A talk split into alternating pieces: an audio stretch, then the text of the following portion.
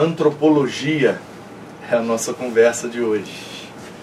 Antropologia. Vamos entender então esse termo. Esse termo vem desses dois conceitos. Antropos, em grego, é homem, humanidade, né? Não homem no sentido masculino da coisa, mas homem no sentido geral, no sentido de humanidade. E o logos é a palavra, é a doutrina, conjunto de conhecimento acerca daquilo que vem antes. Então, antropologia seria a doutrina do homem. É o que, que a Bíblia ensina, o que, que a Bíblia fala sobre a humanidade. Qual é a origem do homem, a natureza do homem, o propósito e tudo que envolve o ser humano na perspectiva bíblica. Então, essa matéria, essa doutrina também poderia se chamar antropologia bíblica, porque é o que a Bíblia ensina sobre o homem. Então, para começar nossa conversa, vamos ler esse texto. Vamos começar do começo, né? Vamos começar lá do Gênesis. Gênesis 1.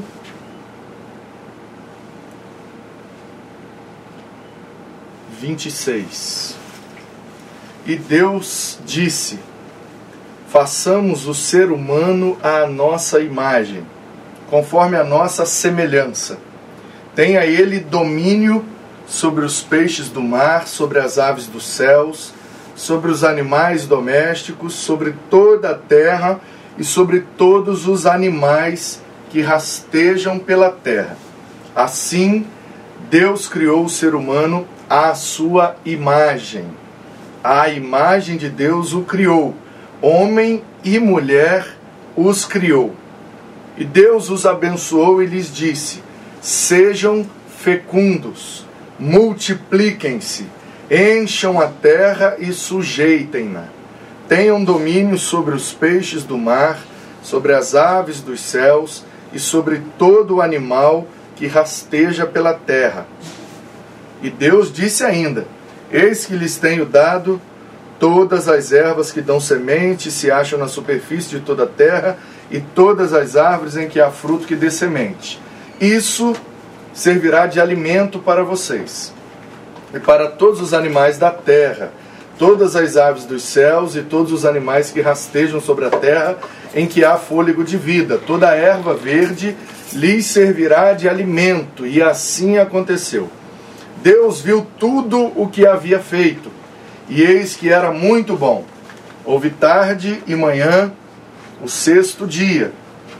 Assim foram acabados os céus e a terra e tudo que neles há e havendo Deus terminado no sétimo dia a sua obra que tinha feito, descansou nesse dia de toda a obra que tinha feito. E Deus abençoou o sétimo dia e o santificou, porque nele descansou de toda a obra que, como Criador, tinha feito. Esta é a gênese dos céus e da terra quando foram criados, quando o Senhor Deus os criou. Não havia nenhuma planta do campo na terra, pois ainda nenhuma erva do campo havia brotado, porque o Senhor Deus não tinha feito chover sobre a terra, e também não havia ninguém para cultivar o solo. Mas uma neblina subia da terra e regava toda a superfície do solo. Então o Senhor Deus formou o homem do pó da terra, e lhe soprou nas narinas o fôlego de vida, e o homem se tornou um ser, ou como diz na outra versão, uma alma vivente. Pois bem, é assim que começa a nossa conversa, entendendo a origem do ser humano. Então, essa pergunta aí parece simples, parece boba, mas ela traz algo muito interessante para nós. Por que é que nós somos chamados de seres humanos.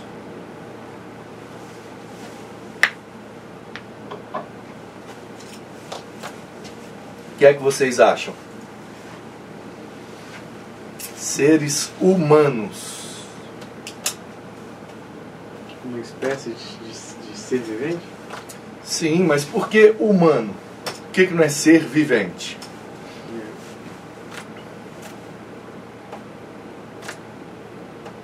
Percebe? A gente não, não se dá conta, às vezes, não para para pensar por que, que a gente é chamado dessa forma. Da onde vem? O que é que significa? É, ser é aquilo que tem vida, né? aquilo que nasce, cresce, reproduz e morre. Algo vivo, que tenha bios. Agora, por que humano? Muito interessante isso, né? Interessante. O que é que vocês acham?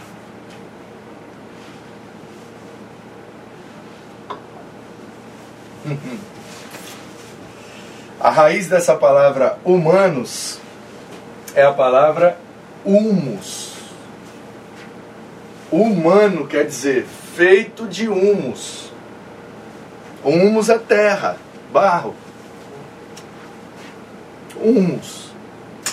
Então, uma vez eu estava na faculdade secular, fazendo um curso de pós-graduação, e o professor, muito inteligente, muito preparado, muito capacitado, mas ele se declarava ateu, que né, não acreditava na Bíblia, e que a Bíblia é só um livro e tal, e tal, aquelas coisas todas que o pessoal afirma aí.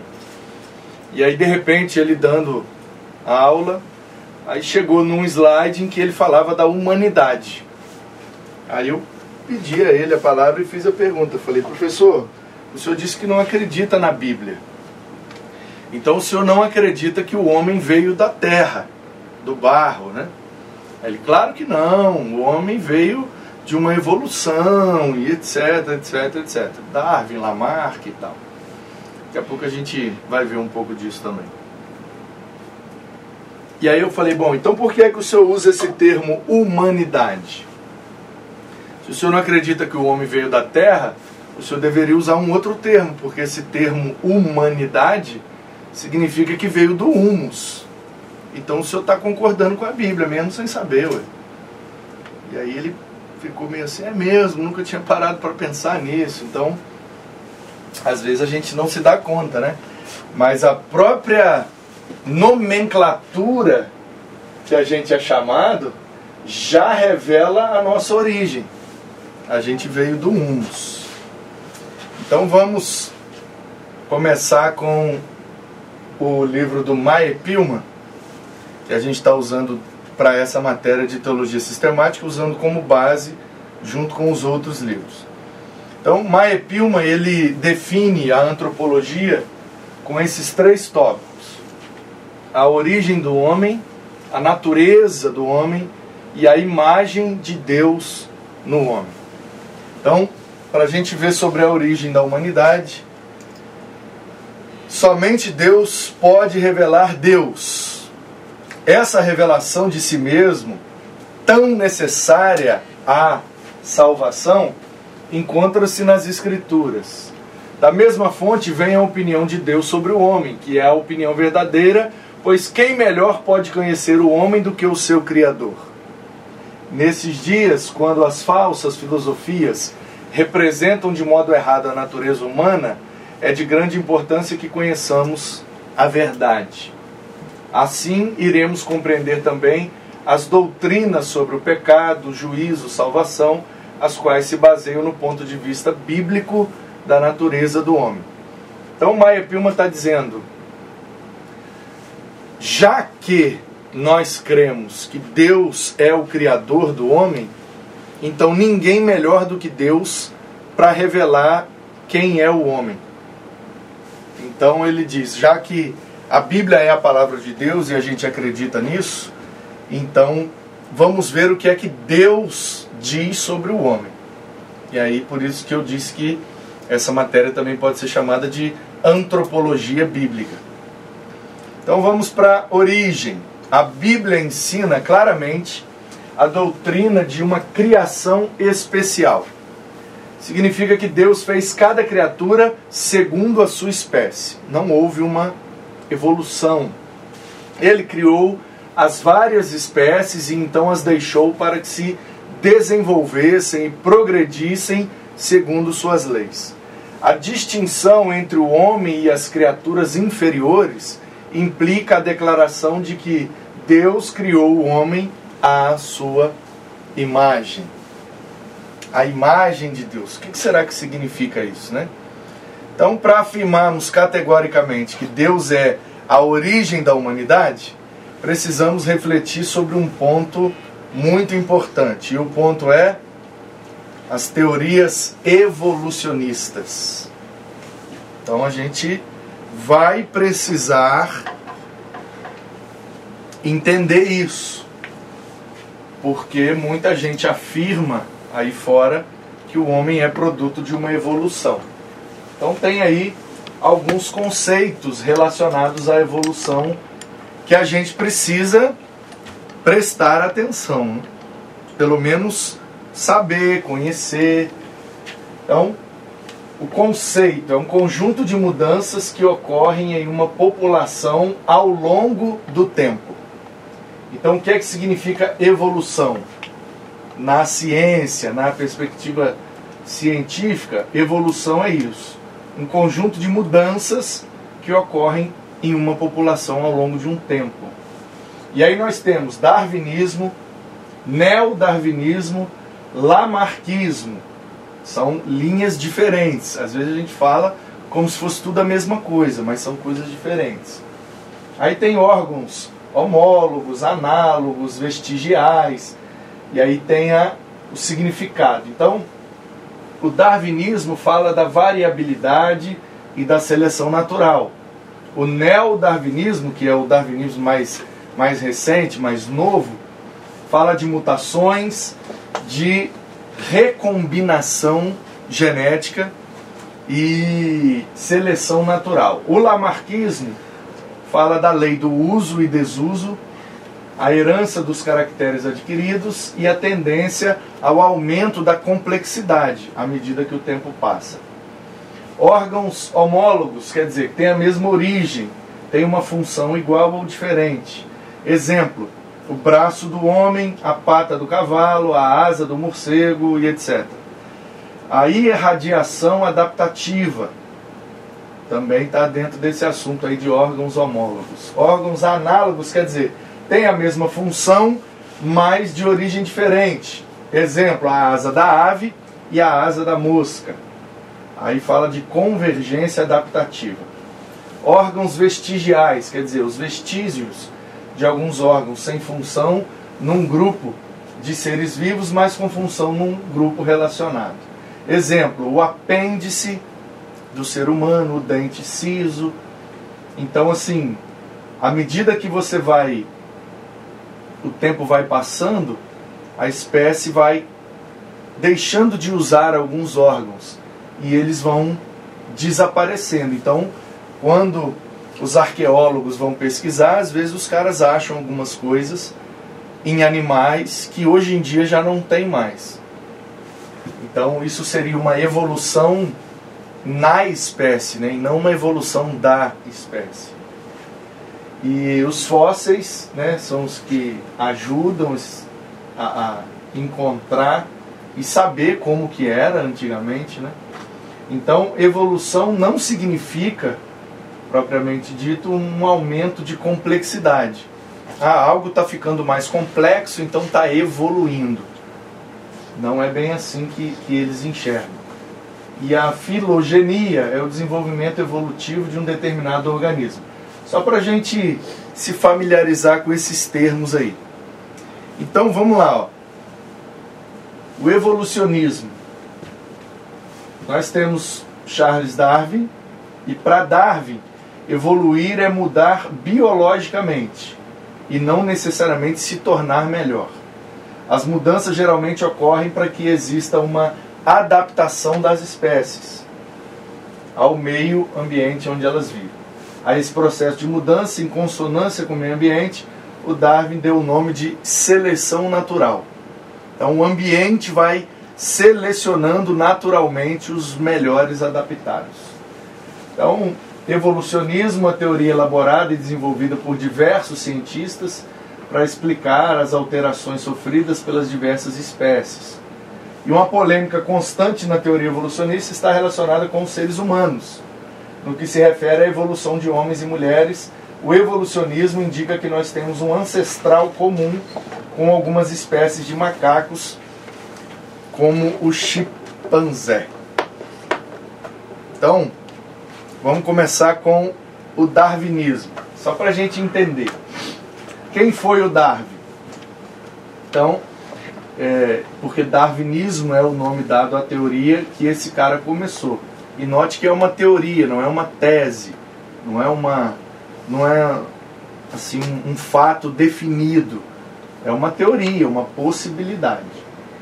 Então, esse nome foi dado porque ele propôs né, para explicar como ocorre a evolução das espécies e essa teoria criou a forma após esse naturalista inglês realizar uma viagem ao redor do mundo a bordo de um navio e, segundo ele, haveria uma luta pela sobrevivência e apenas aqueles com características mais vantajosas poderiam sobreviver e se reproduzir.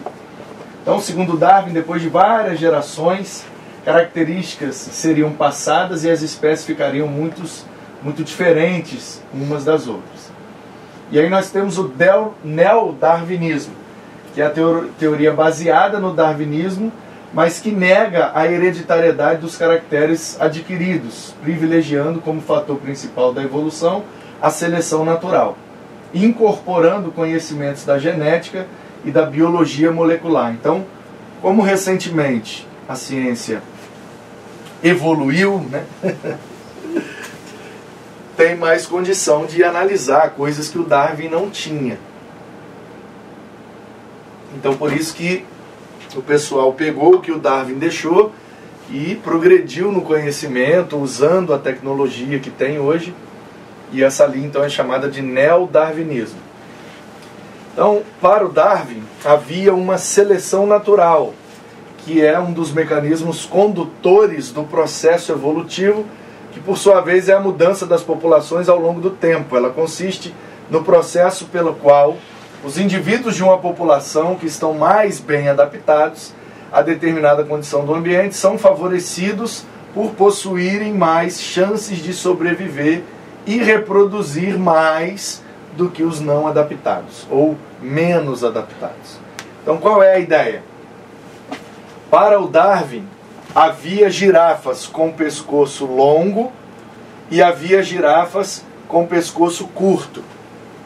Com o passar do tempo, as que tinham pescoço longo podiam comer no chão, mas também podiam comer na copa das árvores.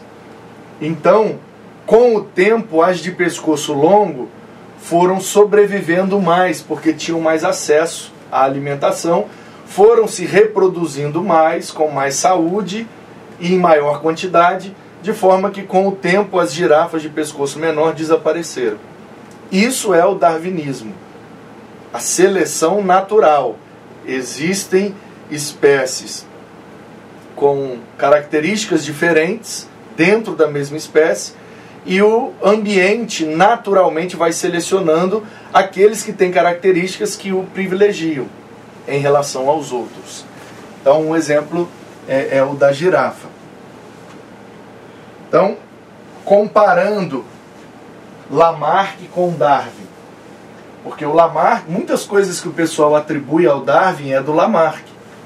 Então, por exemplo, para usar aquela figura da girafa, para o Darwin, ó, o meio exerce uma seleção natural que favorece os indivíduos portadores das características mais apropriadas. Então, para o Darwin, tem duas girafas, pescoço longo e pescoço curto. A de pescoço longo foi privilegiada, por isso ela sobreviveu. Para o Lamarck, não. O meio cria necessidades que induzem mudanças. Então, para o Lamarck, só existia girafa de pescoço curto. E como elas precisavam comer além do chão, também na copa das árvores, elas foram esticando o pescoço com o passar do tempo até se tornar do jeito que são hoje.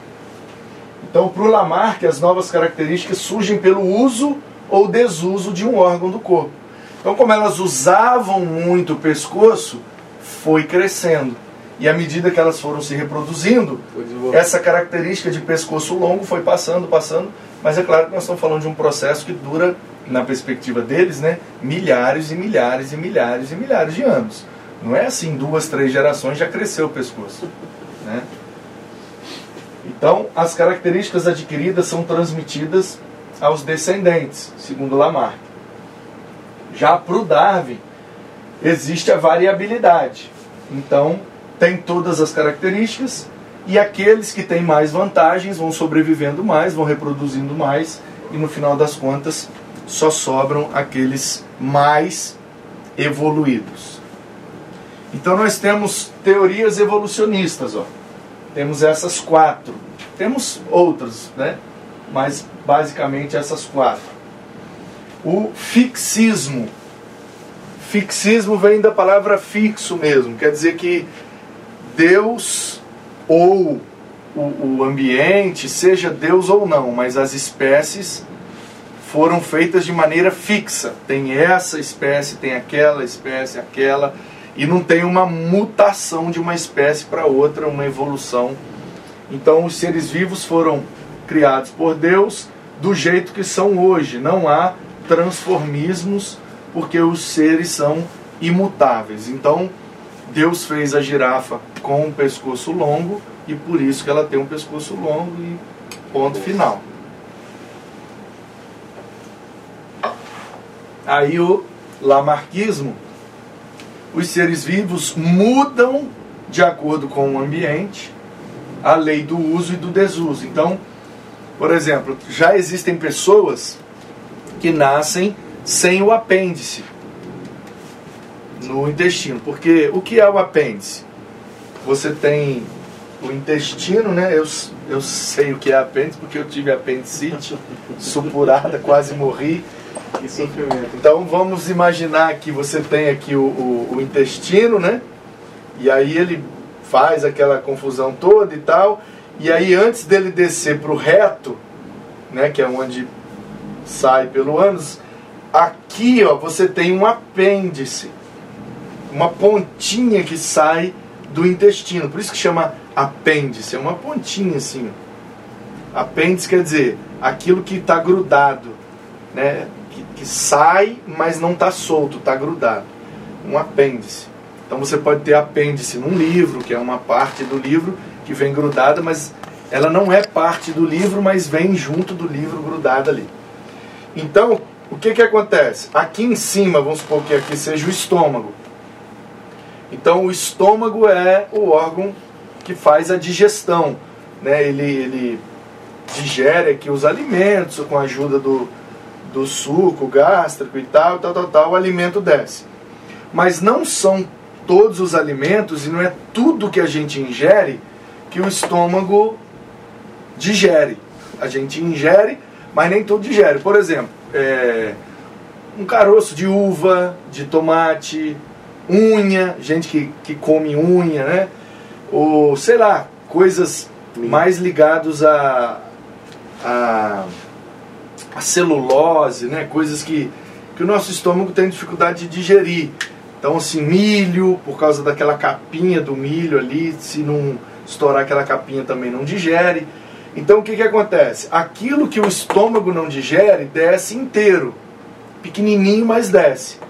Então ele vai descendo, vai descendo, e aí quando chega aqui, aquele, por exemplo, caroço de uva que você engoliu e o estômago não digeriu, quando chega aqui ele cai, porque ele, ele é feito de um jeito assim que as fezes vão passando e aí aquela coisa vai, vai caindo, vai pesando né, o caroço, e aí ele plum, cai ali no apêndice. Então o apêndice seria um segundo estômago.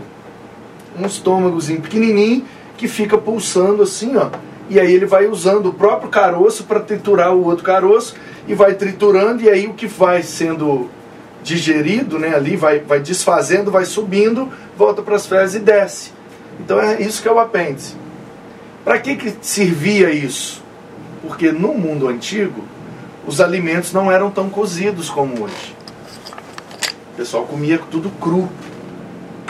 né, antes lá da, da, do fogo, até mesmo depois que descobriram o fogo, a dificuldade mesmo de manusear, né, essa coisa de panela e faca para cortar, isso foi com o tempo. Então qual é a ideia?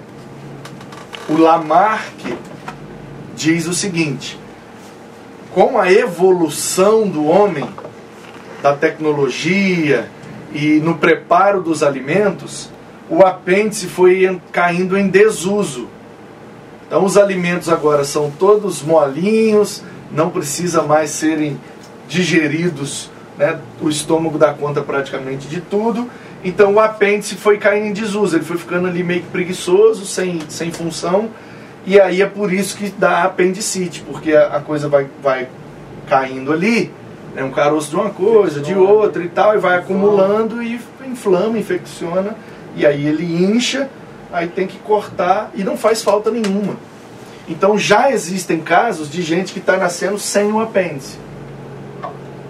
Isso não é uma anomalia enxergando pela ciência. É, o Lamarck diz, já que está caindo em desuso, aí a genética do homem já vai entendendo aquilo. Esse órgão não tem necessidade mais.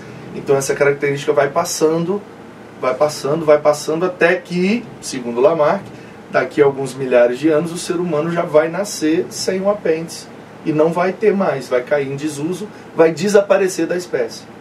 Eu fui atendido por uma dentista e ela fez uma análise é, da minha boca e percebeu que eu nasci com menos dentes. É. E ela falou assim, você é um ser evoluído. evoluído. Isso, eu também.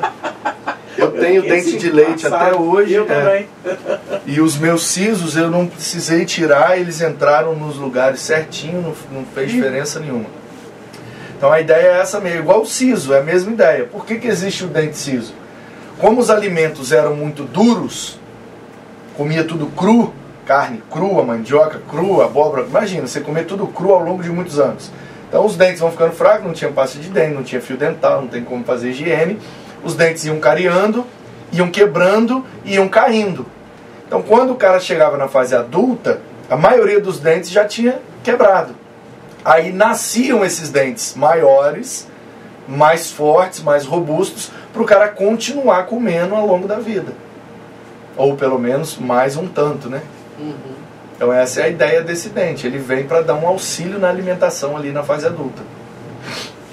E aí a pessoa que nasce sem o siso já é, na perspectiva científica, já é uma pessoa evoluída, porque como agora os alimentos são macios e a gente tem como fazer higiene dos dentes, os dentes duram muito mais, então não tem mais necessidade do siso, por isso que todo mundo arranca sem dificuldade nenhuma. Não sem dificuldade para arrancar, né? Porque dá um trabalho danado. Mas sem dificuldade no sentido de que não faz mais falta nenhuma para o ser humano. Então isso é o lamarquismo, tá bom? O darwinismo já diz que os seres vivos possuem ancestralidade em comum. Então, como a gente tem mãos, né, e as mãos de um chimpanzé parecem com as nossas, os pés, o jeito de andar ereto e tal, então ele acha que o chimpanzé é o nosso ancestral. Há uma seleção natural, ou seja, o meio ambiente seleciona os mais adaptados, né, por assim dizer, os mais evoluídos, e o meio é quem seleciona. Aí o neo-darwinismo já diz que mantém as mesmas explicações do princípio da seleção natural, mas explica que variabilidade surge por eventos é, de mutação. Né? O ser humano vai mudando, o ser humano não, qualquer ser, qualquer espécie vai mudando ao longo do tempo e não é somente obra da seleção natural. Então, o neodarwinismo é um tipo de darwinismo, mas ele vai mais além em algumas coisas. Então, só para a gente ter uma noção, né? do que é falado, do que existe por aí, porque às vezes tem gente que né, vai dar uma aula de EBD, vai pregar, vai falar alguma coisa da Bíblia, e aí o cara fala, não, porque Charles Darwin, não sei o quê, porque o Darwin. Aí às vezes tem alguém lá que é aluno né, de biologia, de odontologia, seja lá do que for, de medicina, aí vai ouvir e vai falar, não, isso daí não é Darwin, isso aí é Lamarck. Mas isso aí é uma perspectiva neo-darwinista, não é do Charles Darwin. Então, às vezes, a gente, assim, né, acha que sabe, vai falando algumas coisas, né, vai reproduzindo alguns conteúdos, e a gente pode estar, às vezes, conversando fiado e. Né? Então, vamos voltar para a Bíblia. Então, qual seria, dessas quatro, qual seria a teoria que os cristãos teriam mais facilidade de adotar? A teoria do fixismo, né? Que é uma teoria também. Quer dizer que os caras são mais inteligentes, melhores, formularam uma, uma teoria melhor. Todas são teorias. Então, teoria por teoria, nós escolhemos a nossa. Então, para compreender melhor sobre a natureza do homem e seus elementos, é necessário algumas afirmações. Então, primeiro, Gênesis 2:7 traz a ideia do monismo. O que é o monismo?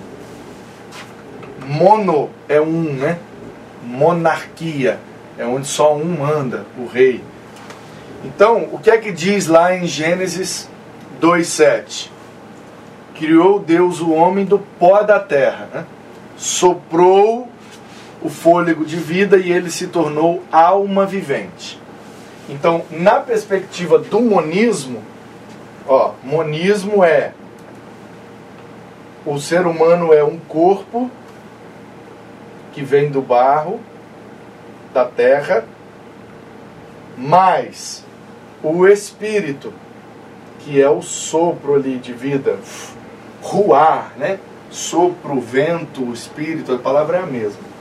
Então, quando juntou o barro mais o sopro, o resultado foi a alma vivente. Então a alma, na perspectiva monista, a alma é o resultado desses dois elementos. Corpo mais espírito igual a alma. Aí depois do monismo nós temos a dicotomia e a tricotomia. Então em Eclesiastes 12, 7, por exemplo, diz assim: que o pó volte à terra que o deu e o espírito volte a Deus que o deu. Ou seja, o corpo que vem do barro, mais o espírito é igual ao homem. O ser humano é corpo e espírito. Duas naturezas, por isso dicotomia. Duas dois cótons, duas essências, duas naturezas. Então, e aí vem a tricotomia, que já é uma perspectiva do Novo Testamento.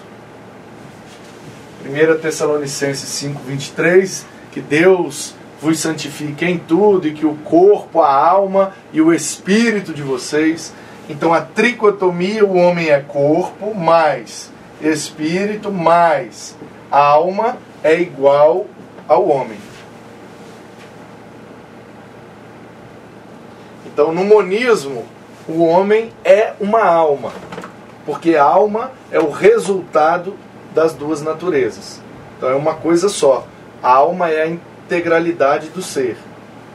Aí depois o homem passou a ser percebido com duas naturezas e depois com três essências, três elementos, né? O físico, né, aqui é um físico material e o outro imaterial, né? Um que se vê, o outro que não se vê, um pega, o outro não pega. E aqui esses dois elementos são imateriais. O homem é matéria e imatéria. Só que às vezes ele é uma coisa só, às vezes ele é duas, às vezes ele é três. E aí a grande questão é: qual das três que está certa? Hum? Isso aqui foi Moisés que escreveu. Mais ou menos 1500 anos antes de Cristo. Isso aqui foi Salomão que escreveu, mais ou menos uns 950 antes de Cristo. Isso foi Paulo que escreveu, meados do primeiro século, ano 50 a 60 mais ou menos. Lembra que Na primeira aula de teologia sistemática, a gente viu sobre a revelação e a gente aprendeu sobre a revelação progressiva. Aquilo que o homem sabe, aquilo que Deus revela para o homem vai progredindo ao longo do tempo. Então, uma geração sempre sabe mais de Deus do que a outra, porque pega tudo que a outra deixa e acrescenta aquilo. Então, qual dessas três linhas está certa? As três estão certas cada uma no seu tempo. Houve um tempo em que o ser humano era compreendido dessa forma. Depois foi expandindo o conhecimento, Deus foi se revelando mais, e aí passou a entender dessa forma, e agora a gente entende dessa forma. Onde alma aqui é a totalidade do ser, mas alma aqui já é aquela questão ligada às emoções, né? psique é a palavra grega. Então, Aqui é o físico, aqui é o espiritual, aqui é o emocional, o sentimental, aquilo que o homem né, tem como característica pessoal, aquilo que é dele de fato. Então, não tem aqui uma discussão qual que está certa, qual que está errada. Não. Claramente você vê, ó, uma de Gênesis, o outro é de Eclesiastes, o outro é de Tessalonicenses. Claramente você vê aqui uma progressão no conhecimento. Então, a gente não precisa brigar. O ser humano gosta de brigar, né? Não, esse aqui está certo, aquele está errado, blá blá blá. Não, cada um está certo no tempo em que foi escrito. Beleza? É como a teologia. Teologia do Antigo Testamento e teologia do Novo Testamento. Então, quando Saul ficou lá possesso, a Bíblia diz: um espírito mal da parte do Senhor. Aí no Novo Testamento, quando alguém fica possesso, fala que é um demônio. É a mesma criatura que possui. Só que num tempo é chamado de um jeito, no outro tempo é chamado de outro jeito. Então a compreensão vai aumentando e aí vai mudando. Então não tem muito essa de, de, sabe, de certo e errado. As três estão na Bíblia, então as três estão certas. Só que aqui é um tempo, tempo do Egito, Moisés, o homem era compreendido dessa forma. Por isso que eles faz a mumificação das pessoas. Para poder, já que o homem é uma coisa só, se a gente manter ele, pode ser que ele volte. Né? E aí, depois o homem passou a ser compreendido com esses dois elementos, porque nem tudo é físico, tem coisa, né? que é espiritual, o Salomão percebeu isso, e depois o homem é compreendido com essas três essências, porque além da questão espiritual, tem também a questão emocional. Então é uma contribuição dos gregos aí nessa história. Então, habitando a carne, existe o espírito dado por Deus em forma individual. O espírito foi formado pelo Criador na parte interna da natureza do homem, capaz de renovação e desenvolvimento. E esse espírito é o centro e a fonte da vida humana. A alma possui e usa essa vida e lhe dá expressão por meio do corpo. No princípio, Deus soprou o espírito de vida no corpo inanimado e o homem foi feito alma vivente. Assim, a alma é um espírito encarnado ou um espírito humano que recebe expressão mediante o corpo. A combinação desses dois elementos constitui o homem em alma. Então ele está começando a explicação a partir do monismo. A alma sobrevive à morte porque o espírito adota de energia. No entanto, a alma e o espírito são inseparáveis, porque o espírito está entrosado e confunde-se com a substância da alma. O espírito é aquilo que faz o homem diferente de todas as demais coisas criadas, dotado de vida humana e inteligência, que se distingue da vida dos irracionais. Os irracionais têm alma, mas não têm espírito. Então, por que é que alguns animais conseguem demonstrar emoção? Alegria, tristeza. Aí o pessoal fala: olha, como que esse bichinho é irracional? Sim, ele é irracional, mas ele é emocional. Ele tem alma. mas não tem espírito. Então, como é que a gente diferencia, né? O espírito do homem, quando se torna morada do espírito de Deus, é o centro de adoração, de oração, cântico, bênção e de serviço. É assim que o Novo Testamento revela. Conforme as influências respectivas que o dominem, se o homem permitir que o orgulho domine, ele tem um espírito altivo. Mas ele também pode ter um espírito perverso, espírito rebelde, espírito impaciente, perturbado, contrito e humilde. A Bíblia usa esses termos, né? Pode estar sob um espírito de servidão, impelido pelo espírito de inveja.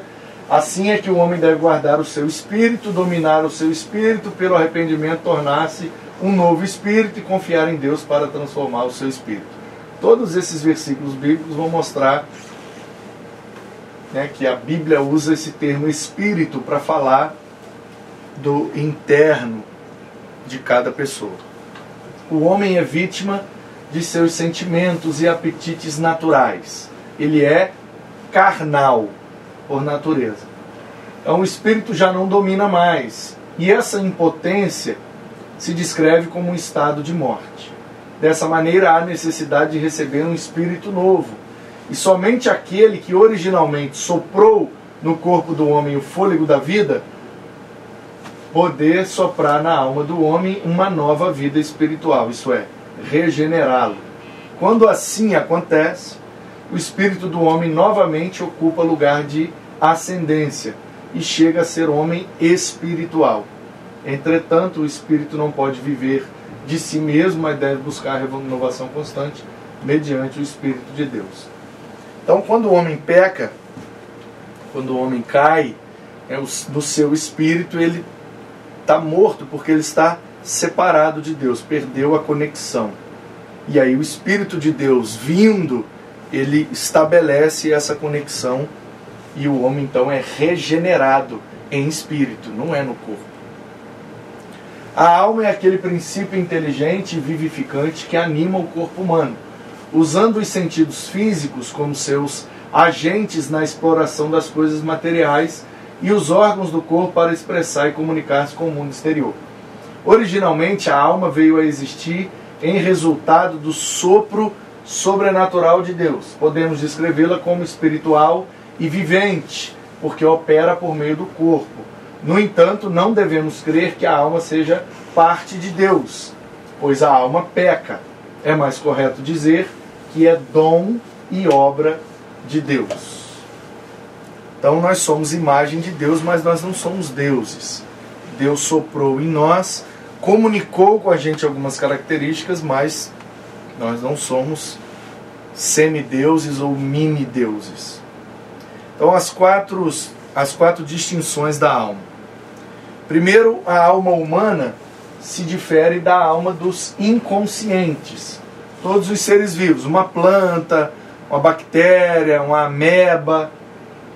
Então, nós não somos inconscientes. Depois, a alma do homem também se difere dos irracionais. Ou seja, os animais, tá vendo? Eles são irracionais, mas eles são conscientes.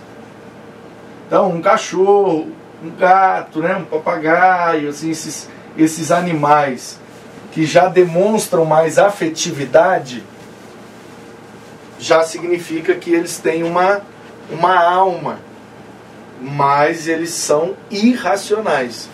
Então não é que eles não sejam conscientes. Uma coisa é ser irracional, outra coisa é ser inconsciente. Eles têm consciência de si, eles desenvolvem afetividade, mas eles continuam irracionais.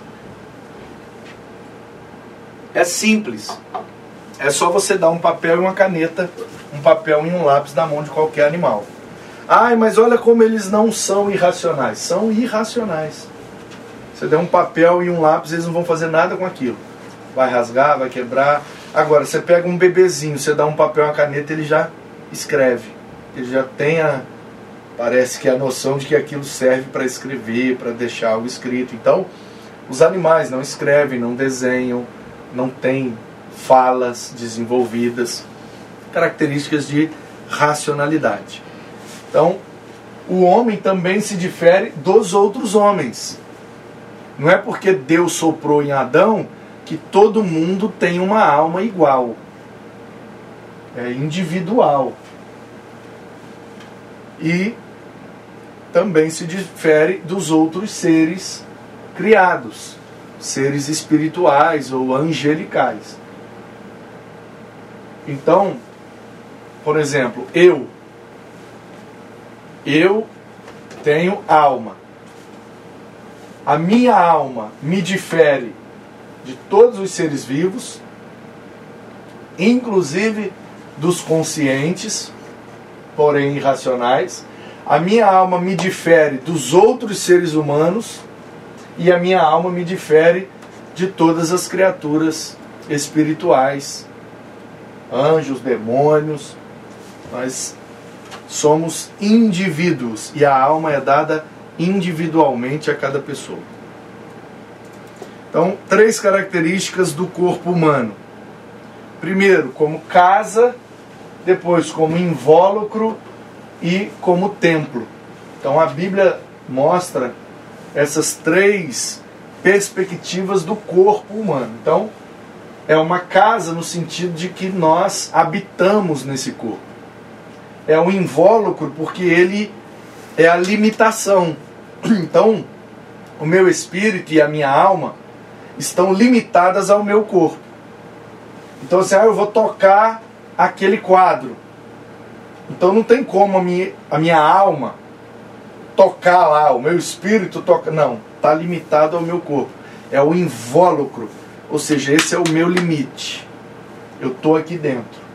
Isso aqui me limita a fazer, a desenvolver etc.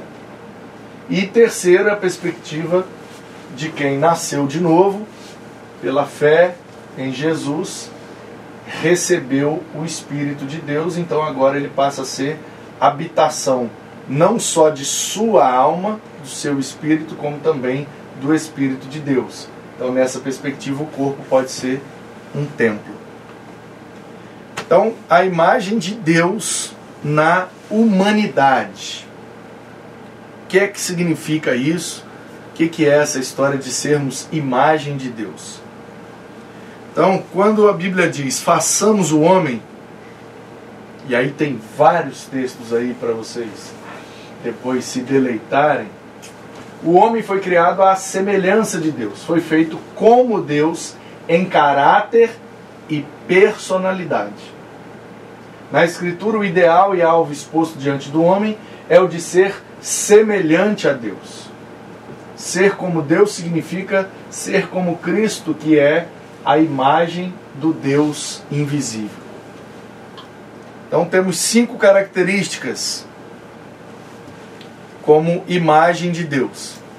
Então nós temos um parentesco com Deus, ou seja, é, temos algumas semelhanças, algumas similaridades, mas não quer dizer que nós somos deuses. Temos moralidade, o senso de moral, o que é certo, o que é errado, o que deve ser feito, o que não deve. Então, Percebe aqui a diferença? Por que, que a gente não consegue concordar com a teoria da evolução? Porque se os seres, as espécies, estão evoluindo, deveriam evoluir em todas as áreas. Então, uma bactéria, uma ameba, um, sei lá, um, um ser minúsculo, não tem nenhuma moralidade. Mas à medida que ele vai evoluindo, aí chega num peixe, aí já tem um pouco de moralidade, ou seja, os peixes já têm ali duas, três regras de convivência do que é considerado errado. Aí continua evoluindo, chega lá no chimpanzé, o chimpanzé já tem ali umas dez regras de moralidade, não deve fazer isso, não deve fazer aquilo, senão pega mal. Aí quando chegou no ser humano, agora o ser humano é um ser com a moralidade totalmente desenvolvida. Percebe? Não está evoluindo a moralidade. Então, como que é a evolução? só evolui o físico. Por isso que tem esse salto. É a ciência chama de elo perdido, né? Que vem o ser, né? Você tem lá um ser vivo pequenininho, ele vai crescendo, crescendo, evoluindo, né? Até chegar ali no, no, no chimpanzé. Aí de repente você tem aqui o ser humano, que é completamente diferente. Aí aqui seria o elo perdido. Ou seja, o que é que ligou daqui para cá? Porque aqui nós temos o macaco. O macaco não tem moralidade nenhuma. Senso de certo, errado, pega bem, pega mal. O macaco não tem espiritualidade nenhuma. Você nunca vai ver os macacos se juntando para adorar o Deus dos macacos. Os macacos não têm racionalidade nenhuma, eles não têm um alfabeto, um conjunto de palavras que significam algumas coisas. Então aqui eles são completamente irracionais e ou amorais, eles não pensam na perspectiva moral e não têm espiritualidade nenhuma. E de repente você tem o homem com todas essas características. Então onde é que está a transição daqui para cá? Porque é muita diferença. Então, como é que a gente explica isso? Nós somos semelhantes a Deus. O único ser criado por Deus que recebeu semelhança dele foi o homem. Por isso o homem é tão diferente de qualquer animal. Por mais, entre aspas, né, evoluído que seja. Então a questão da razão, a imortalidade e o domínio. Olha o tamanho de um elefante. Olha a força de um leão. Como é que a gente consegue dominar esses bichos tudo? E se a gente quisesse, a gente matava todos os animais que existem. Os animais têm dificuldade de se matar um ao outro. Mas se a gente quisesse, a gente matava tudo. A gente conseguiu dominar sobre todos eles. Então, olha só o que, que a gente desenvolveu. Ó. Ah, a gente vai passar uma manhã inteira numa sala, ou vai estar calor. Aí a gente desenvolveu um equipamento que torna a temperatura da sala mais agradável. Ah, eu preciso colocar algumas coisas para as pessoas lerem aquilo que eu estou falando para ajudá-las a compreender melhor. Aí a gente fez um quadro que escrevia com giz, depois o quadro que escreve com pincel. Aí a gente já desenvolveu agora fazer tudo antes e quando o projeto ali já está tudo pronto, com imagem, com cores, com tudo. Percebe como a gente vai desenvolvendo ferramentas para facilitar a nossa vida? Nenhum animal faz isso. O cachorro tiver com calor, ele vai ficar com calor. Ele não vai desenvolver um equipamento para diminuir o calor dele. Quanto tempo que já existe cachorro? Eles nunca desenvolveram algo para facilitar a vida deles, eles continuam comendo, vivendo, caçando, fazendo tudo do mesmo jeito que sempre fizeram. Mas o ser humano sempre caverna, aí mata um bicho, pega o couro para se vestir, aí tá com frio, bota 3, 4, 5 couro de bicho para se esquentar. Os animais não fazem isso. Não tem nenhuma razão não conseguem dominar sobre as coisas da Terra. Então por isso que nós somos seres completamente diferentes dos outros seres. Biblicamente, a gente explica isso porque somos imagem e semelhança de Deus. Então, ser imagem de Deus quer dizer, você consegue ver. Então, por exemplo, é, não sei vocês, mas eu nunca vi o Faustão pessoalmente, fisicamente.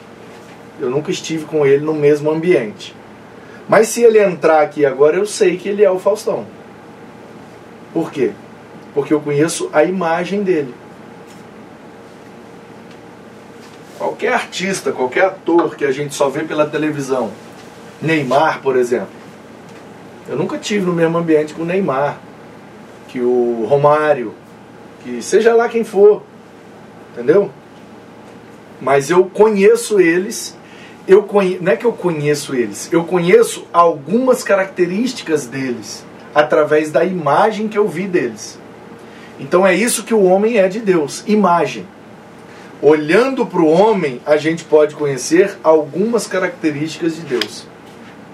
Mas não é o próprio Deus. Deu para entender? Então é nisso que somos imagem, é nisso que nós somos semelhantes, porque recebemos algumas características que são os atributos que ele comunicou para nós.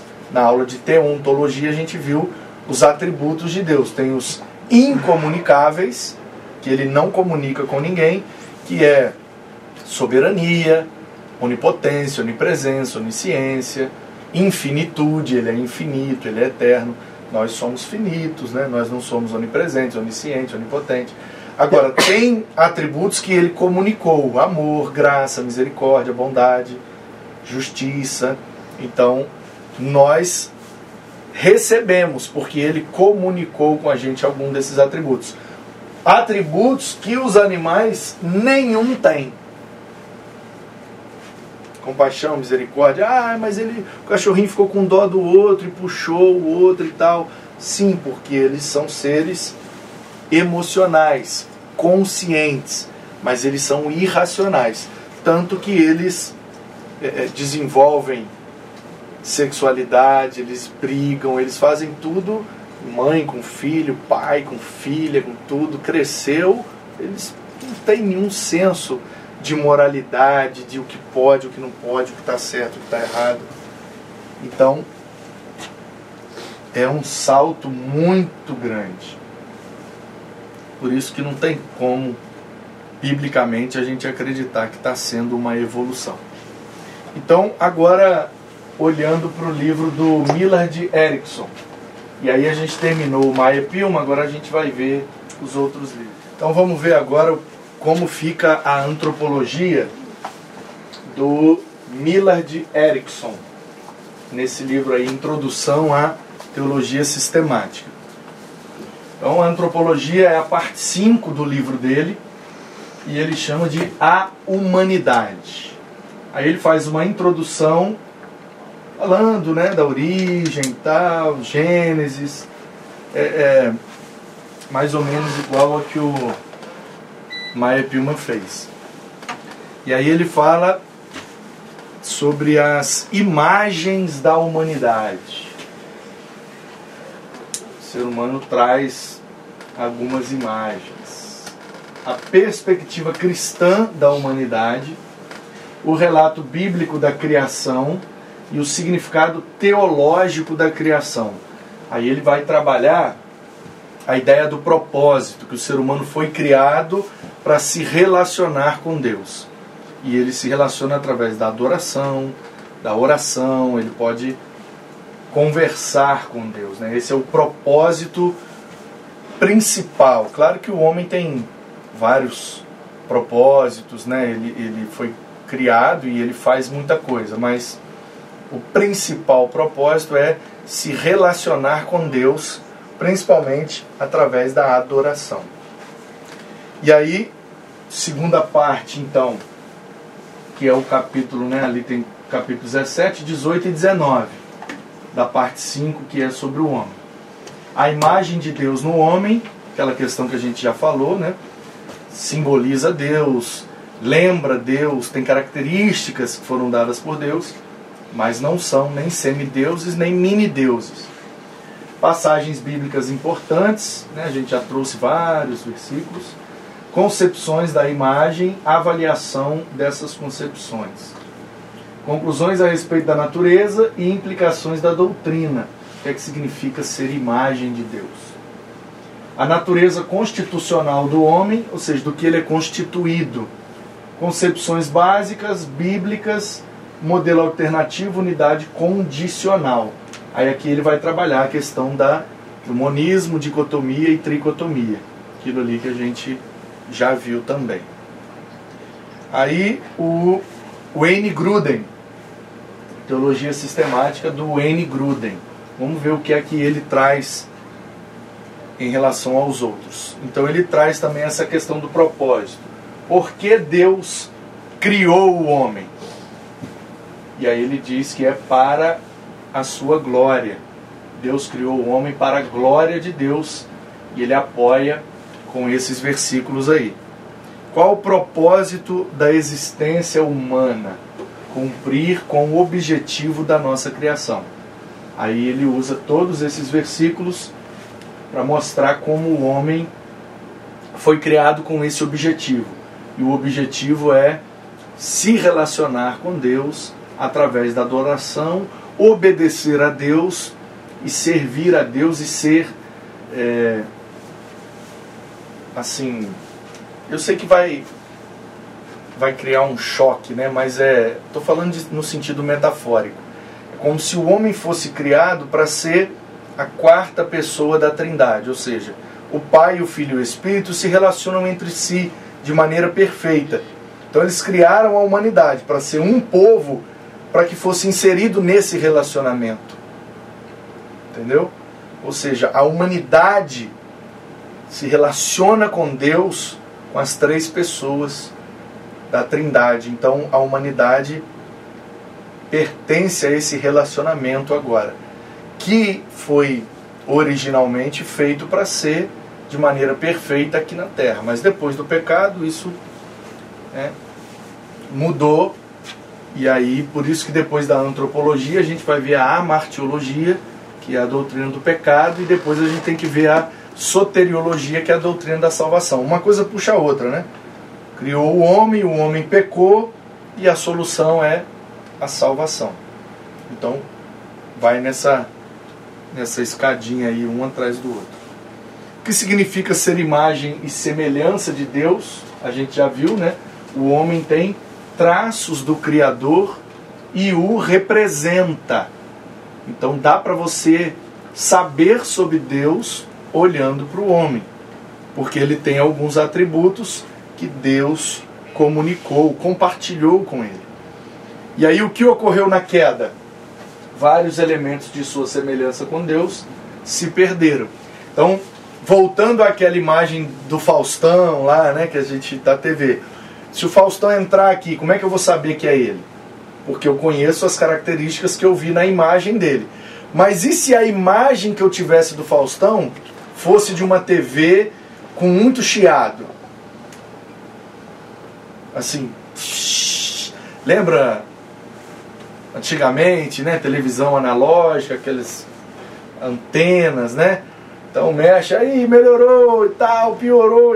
Imagina assim, quando, quando você tem uma imagem muito chiada, preto e branco, tudo rodando, ou então hoje você tem um vídeo que não está em alta resolução, um vídeo ali de poucos megapixels, então você tem você tem uma imagem, mas ela está toda borrada, toda quadriculada, distorcida, você não consegue ver exatamente. Você sabe que é uma pessoa, mas você não vê as características dela. Então é mais ou menos assim. É como se fosse assim, ó. Lá no Éden, o homem foi criado 4K. 8K, sei lá, resolução total. Aí depois do pecado ele caiu, ele perdeu essa qualidade e agora ele tem poucos megapixels. Ou seja, a gente, com os atributos que Deus comunicou, a gente revelava a Deus de uma forma muito nítida. Depois do pecado a gente revela, mas não é tão nítido assim mais. Entendeu? A gente está meio, meio chiado, meio poucos pixels. Ainda é, mas não é com a perfeição que tinha antes. Qual o plano de Deus para o ser humano em Cristo? É a gradual recuperação da semelhança com Deus. Então é como se fosse assim: fomos criados no Éden em 4K, pecamos, perdemos a qualidade da imagem. Então tudo embaçado, desfocado. Aí Cristo vem para ser o 4K de Deus para mostrar assim, olha, é assim que vocês devem ser. Então, quando a gente vai se parecendo com Cristo, a imagem de Deus em nós vai ficando cada vez mais nítida. Porque Cristo é a revelação máxima do ser de Deus. Então, esse é o propósito. Para que a gente olhe para Cristo e, caramba, aquilo lá é Deus com toda a sua nitidez. Eu revelo Deus, mas eu estou revelando de maneira muito embaçada. Então, deixa eu me parecer com aquilo, porque quanto mais parecido com aquilo, mais nítida vai ser a imagem de Deus que eu carrego. E aí, quando isso se dará completamente? Aí é só no final, né? só quando ele voltar para nos buscar, aí com o corpo ressurreto, a gente volta a ter o 4K de Deus, mas aí é para habitar com ele na eternidade, onde todo mundo vai ser 4K. Ok? Então, o ser humano, quais são as semelhanças? Na sua moralidade, na sua espiritualidade, na sensibilidade, na inteligência e também na capacidade de relacionamento. Isso aqui o Maia Pilma não falou, eu acho muito interessante. Assim como Deus é três pessoas, então Deus é uma comunidade. O Pai, o Filho e o Espírito se relacionam entre si. Se somos semelhantes a Deus, nós também fomos criados com essa característica. Capacidade, e não só capacidade, mas necessidade de relacionamento. Por isso que o homem sozinho ele fica mal. Porque dentro dele já tem essa característica embutida. Você foi criado para se relacionar. Se você estiver sozinho, você não está completo. Aí tem gente que diz assim: ah, mas eu com Deus tá tudo certo, eu me viro. Eu tô bem com Deus. Eu sou templo de Deus. Eu sou igreja de Deus. Eu e Deus tá tudo resolvido, não tá não. Você quer ver um exemplo que não tá? Lá no Éden. A Bíblia não diz que todo dia Deus vinha conversar com Adão? Adão não tinha pecado ainda, certo? Ele estava ali perfeito, sem pecado nenhum ouvia Deus, falava com Deus, face a face, todos os dias. Aí Deus vira para ele e fala assim: Não é bom que você esteja só. Ué, mas ele não estava com Deus? Deus não estava com ele lá todo dia? Então como é que o próprio Deus falou que ele estava sozinho? Deu para entender? Ou seja, eu criei você para se relacionar comigo mas eu criei você para se relacionar com o seu semelhante também. Porque como você vai desenvolver os atributos que eu coloquei em você? Você vai ter compaixão de mim? Você vai ter misericórdia de mim? Você vai perdoar a mim? Então, no relacionamento comigo, você não vai ser exigido em nada, porque eu sou perfeito. Então, por que é que você tem que se relacionar com o seu semelhante? Porque você vai precisar perdoar o semelhante ter compaixão do semelhante, misericórdia do semelhante. É aí que eu vou formando o seu caráter e vou te tornando parecido comigo. Então, eu e Deus está resolvido. Não está, você ainda está sozinho. Por isso que existe a igreja, comunidade. Porque é na comunidade que a gente se torna aquilo que Deus nos criou para ser cara estava com Deus, sem pecado nenhum, e estava sozinho. Imagina eu, cheio de pecado, cheio de limitação, cheio de problema psicológico, espiritual, mental, cheio de trauma, cheio de crise, e eu sozinho com Deus está resolvido. Se o Adão não estava resolvido, como que eu vou estar? Tá? Então essa ideia, eu sou igreja, eu sou. Não, não. Você sozinho você é um discípulo, você é salvo, membro. você é um membro, você é habitação, mas igreja você só é na comunidade. Porque igreja é uma palavra coletiva. Igreja. Como rebanho. Só é um rebanho se tiver vários. Como é que é um rebanho de uma ovelha só? E, e note bem, a Bíblia, toda vez que a Bíblia fala que Deus é nosso pastor, ele não diz que nós somos ovelha, ele fala, vocês são rebanho.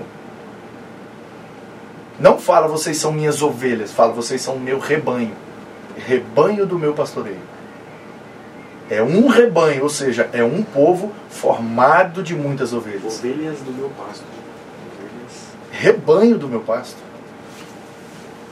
Nota para você ver, pesquisa os, os versículos que trata Deus como pastor. Não fala vocês são ovelhas, fala vocês são rebanho. O grupo. Porque ovelhas o povo. É o rebanho, né? Ovelhas. Então, é, rebanho é o coletivo de ovelha. Só que. Não fala ovelha. Não né? fala ovelha. Não fala. fala rebanho. Assim como no Novo Testamento não fala você é, fala vós sois. Plural, nós somos, vós sois, dois ou três, uns aos outros. É sempre no plural. Não tem nada relacionado à igreja, rebanho, povo, comunidade, Israel, que seja no singular, é sempre no plural. Por isso, por isso que o nosso Deus é plural, por isso a Bíblia chama ele de Elohim. Deus plural. Se ele é plural, como é que o seu povo vai ser individual? Então, o contrário de cristianismo não é ateísmo. O contrário de cristianismo é egoísmo. Toda vez que eu quero ser sozinho, fazer tudo sozinho, né, eu me basto, eu resolvo, eu estou indo contra a proposta do cristianismo, que sempre foi para um ajuntamento de pessoas. Então por isso que Deus nos fez assim. Agora vamos para o Louis Berkoff. Ele na segunda parte do seu livro, fala que é a doutrina do homem com relação a Deus. Então ele fala da origem do homem, lá no Éden, a doutrina do homem na dogmática. Dogmática quer dizer o dogma, aquilo que ficou pré-estabelecido pela teologia cristã. Né? Relato bíblico da origem, Gênesis 1 e 2. Teoria evolucionista, aquilo que a gente já tratou a origem do homem e a unidade da raça. Raça aqui quer dizer humanidade. A unidade da humanidade. Ou seja, apesar de sermos muitos, nós somos um povo, é um grupo. E aí tem até uma um livro em português, ele chama A Solidariedade da Raça. E raça aí é humanidade, é porque década de 60, 70 e 80, raça, né? era comum falar raça humana, raça humana, ao invés de falar humanidade. Né? Então o Dr. Shed é a tese de doutorado dele. E tem o um livro chamado A Solidariedade da Raça, o subtítulo é O Homem em Adão e em Cristo. O que, que o Shed trabalha nesse livro, que é maravilhoso? É a tese dele de doutorado. É difícil de ler, mas é muito bom. Ele diz assim: o homem é um ser coletivo e todas as ações do homem, ainda que sejam individuais, vão refletir na sua comunidade. Então ele pega, Adão errou, o erro dele refletiu em todo mundo.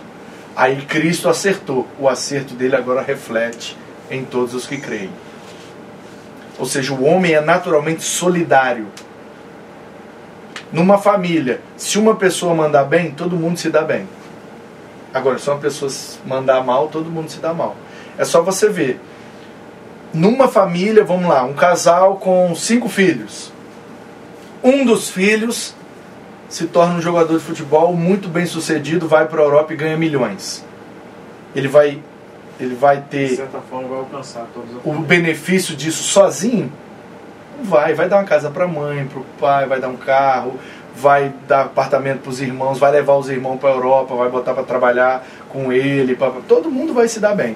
Agora, se ao invés dele se tornar bem sucedido, eu falei futebol, assim, não é um exemplo, mas pode ser também um médico, um advogado, um empresário bem sucedido, toda a família se dá bem. Agora, se ele é dependente químico, Aí ele vai pra rua, aí ele começa a roubar as coisas dentro de casa, aí tem que botar ele na clínica, aí todo mundo tem que se juntar para pagar a clínica e tal e tal. Todo mundo se dá mal junto com ele. Essa é a tese do, do Russell Shedd. E é o que o Berkov está dizendo aqui. Ó. A gente, individualmente, somos muitos, mas a gente é uma unidade. Ou seja, quando alguém manda mal, todo mundo vai sofrer. Está todo mundo interligado. Quando manda bem, todo mundo se dá bem. Quando manda mal, todo mundo se dá mal. De alguma forma estamos interligados. Então quando né, o cara lá de cima, o governante, manda bem, todo mundo é beneficiado. Quando ele manda mal, todo mundo é prejudicado. E aí na segunda parte ele fala da natureza do homem, os elementos constitutivos e a origem da alma. Aí o elemento constitutivo e fala ali da, né, corpo, alma, espírito, tal, tal, tal, tal. e a origem da alma. E a gente vai ver daqui a pouco algumas teorias sobre a origem da alma, né? Aí terceiro, o homem como imagem de Deus, aquilo que a gente também já trabalhou, né? A condição original, aí depois do pecado ele perdeu, tal, tal, tal, e o homem na aliança das obras. Aí isso aqui é interessante, ó. A doutrina da aliança das obras na história, o fundamento bíblico da doutrina da aliança, elementos da aliança e situação. O que é a aliança das obras? Deus criou o homem e dotou o homem de algumas capacidades para fazer algumas obras conforme o propósito dele. Só que o homem quebrou essa aliança né, por causa do pecado. Então Deus vai capacitando o homem, apesar de pecador, pelo poder do seu espírito, para fazer as obras que ele determinou que o homem fizesse desde o princípio. É uma aliança que Deus tem com o homem. Apesar do nosso erro, Deus não desistiu de nós, entendeu? É como se fosse isso. Criei eles para ser 4K. Mas o máximo que eles estão conseguindo é 720 pixels. Então, mas já é melhor do que 140. Porque quando eles pecaram, eles caíram para menor qualidade. Eles não estão conseguindo chegar no 4K. Então eu vou enviar o meu filho para mostrar para eles que é possível um ser humano ser 4K mas o máximo que eles estão conseguindo é 720p. Então eu vou usar esse 720 para fazer as minhas obras, para me revelar, já que é o melhor que eles podem, eu não vou desperdiçar isso, eu vou continuar usando eles.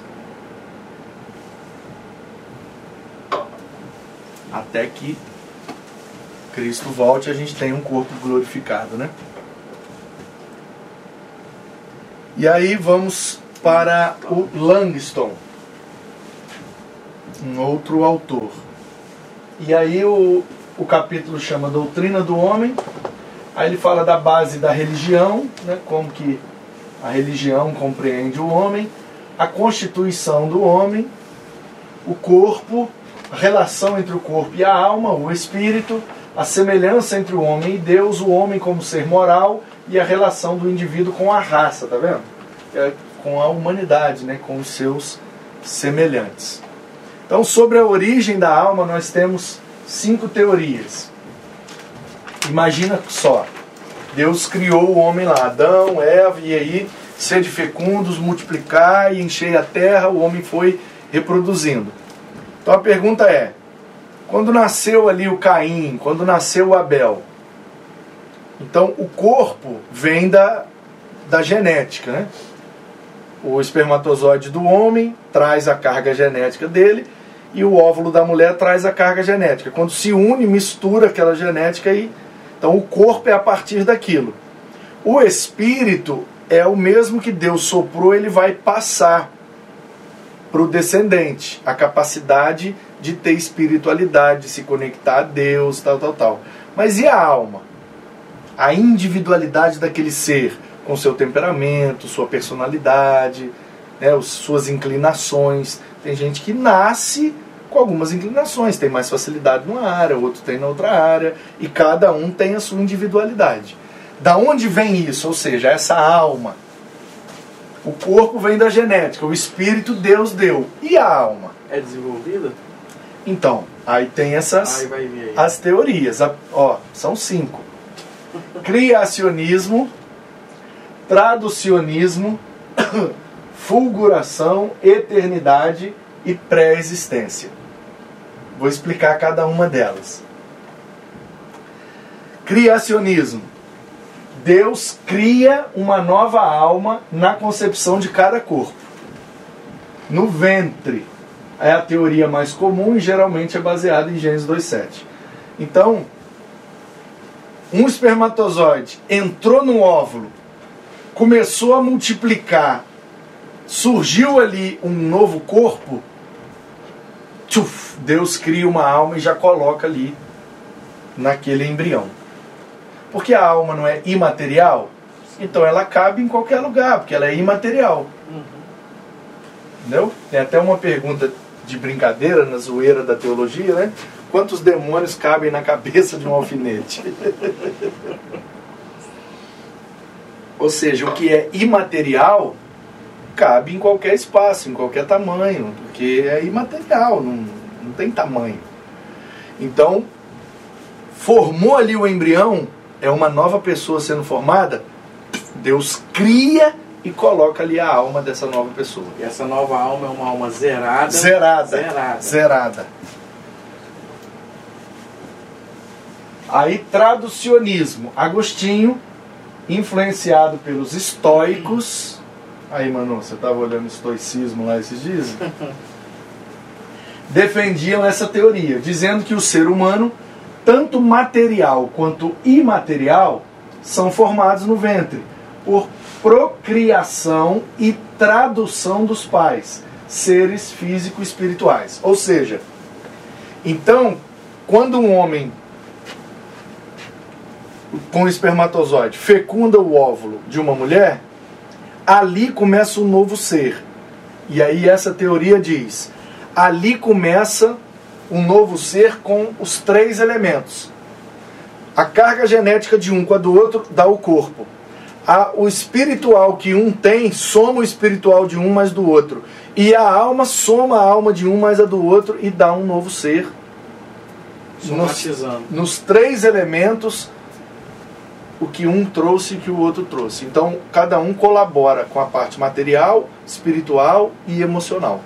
Então, a alma do filho é o resultado da união das almas dos pais. Do tradicionismo. É. Traduz, né? Ou seja, passa de um para o outro. É isso que significa traduzir, né?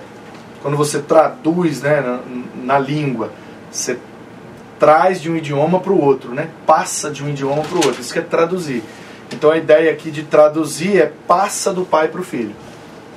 Então o corpo é 50% da genética do pai e 50% da genética da mãe.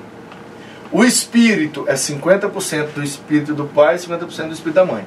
E a alma, 50% da alma do pai e 50% da alma da mãe. Junta nas três naturezas. Os três elementos do homem é metade de cada um.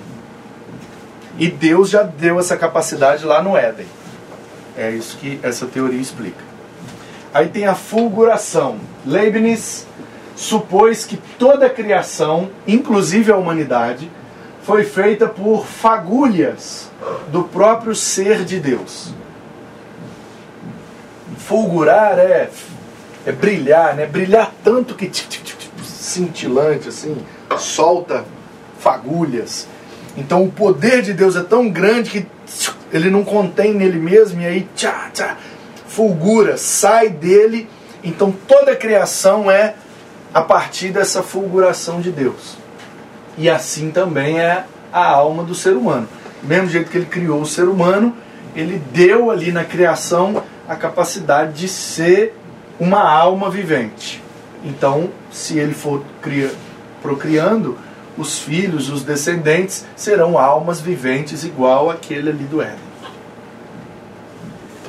A eternidade. Platão e outros filósofos afirmavam que a substância da alma, entre aspas, né, é eterna, proveniente de Deus e semelhante em sua natureza. Assim, toda alma humana é eterna em Deus. Do mesmo jeito que Deus soprou o espírito, naquele sopro veio também junto a alma. Então, eternamente, ou seja, da eternidade, quando Deus soprou o fôlego de vida, esse fôlego trouxe o elemento espiritual e trouxe também o elemento emocional. Então, a origem é Deus. E quando ele sopra o fôlego de vida, esse fôlego vem com espírito e alma ao mesmo tempo e a pré-existência. Justino, Clemente e Orígenes, três pais da igreja, né, da, do período da patrística ali, os, os três, quatro primeiros séculos da igreja, né, afirmavam que a alma humana foi criada à semelhança da substância angelical.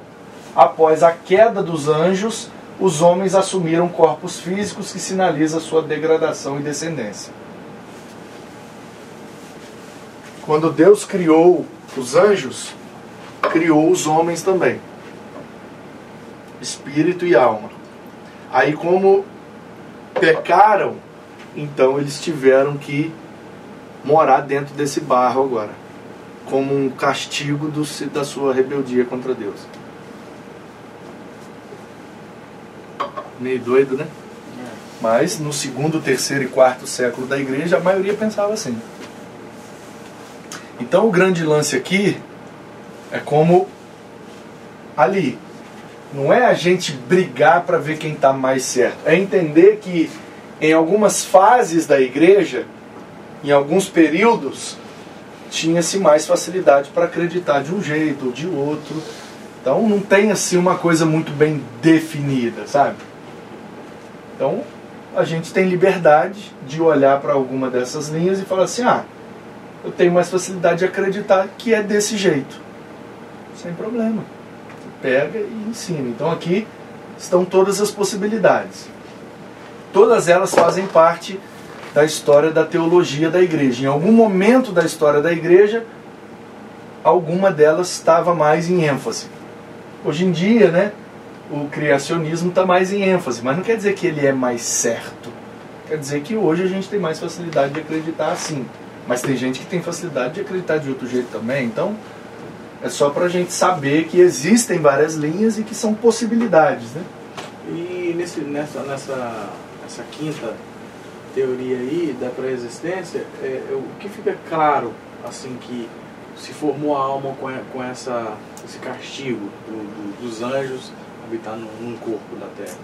Então, o pessoal que, que defende essa é a ideia de que muita coisa que aconteceu na eternidade não está registrado na Escritura. Ou seja, entre Gênesis 1, 1 e Gênesis 1, 2 aconteceu tudo muita isso. Coisa. A queda dos anjos, a queda do homem, e, e, entendeu? A rebelião. Então, do princípio criou Deus os céus e a terra. A terra era sem forma e vazia. Se ele criou, já está sem, já tá sem nada. Né? Entendeu? Então é só para a gente ter noção né, de que existem várias e escolher uma. Se você tiver que ensinar, ou você ensina todas e deixa a pessoa escolher, ou você escolhe uma, encontra textos bíblicos para embasar e, e vida que segue. Tá bom? Sobre o homem, alguma dúvida, alguma questão que não foi falada? A origem, o propósito, a natureza, né, a formação do homem. Acho que o que falta agora é só pegar aqueles versículos bíblicos né, e ir lendo um por um para entender melhor. E aí esses slides depois são enviados. Né? Você que está assistindo aí pela internet, vai entrar aí o número do meu WhatsApp. Se você quiser Todos esses conteúdos, os livros, todo o material em PDF pode ser enviado para você. É só você pedir nesse WhatsApp. É o meu contato, pastor Manu Mesa Barba. Terei o maior prazer de te enviar. Inclusive, se você quiser fazer o curso, estiver assistindo todas as aulas, você pode pedir, eu te envio a avaliação. Você faz a avaliação, me envia pelo WhatsApp. E você pode, ao final, também ter o seu certificado de maneira online. Tá bom? Então essa foi a antropologia.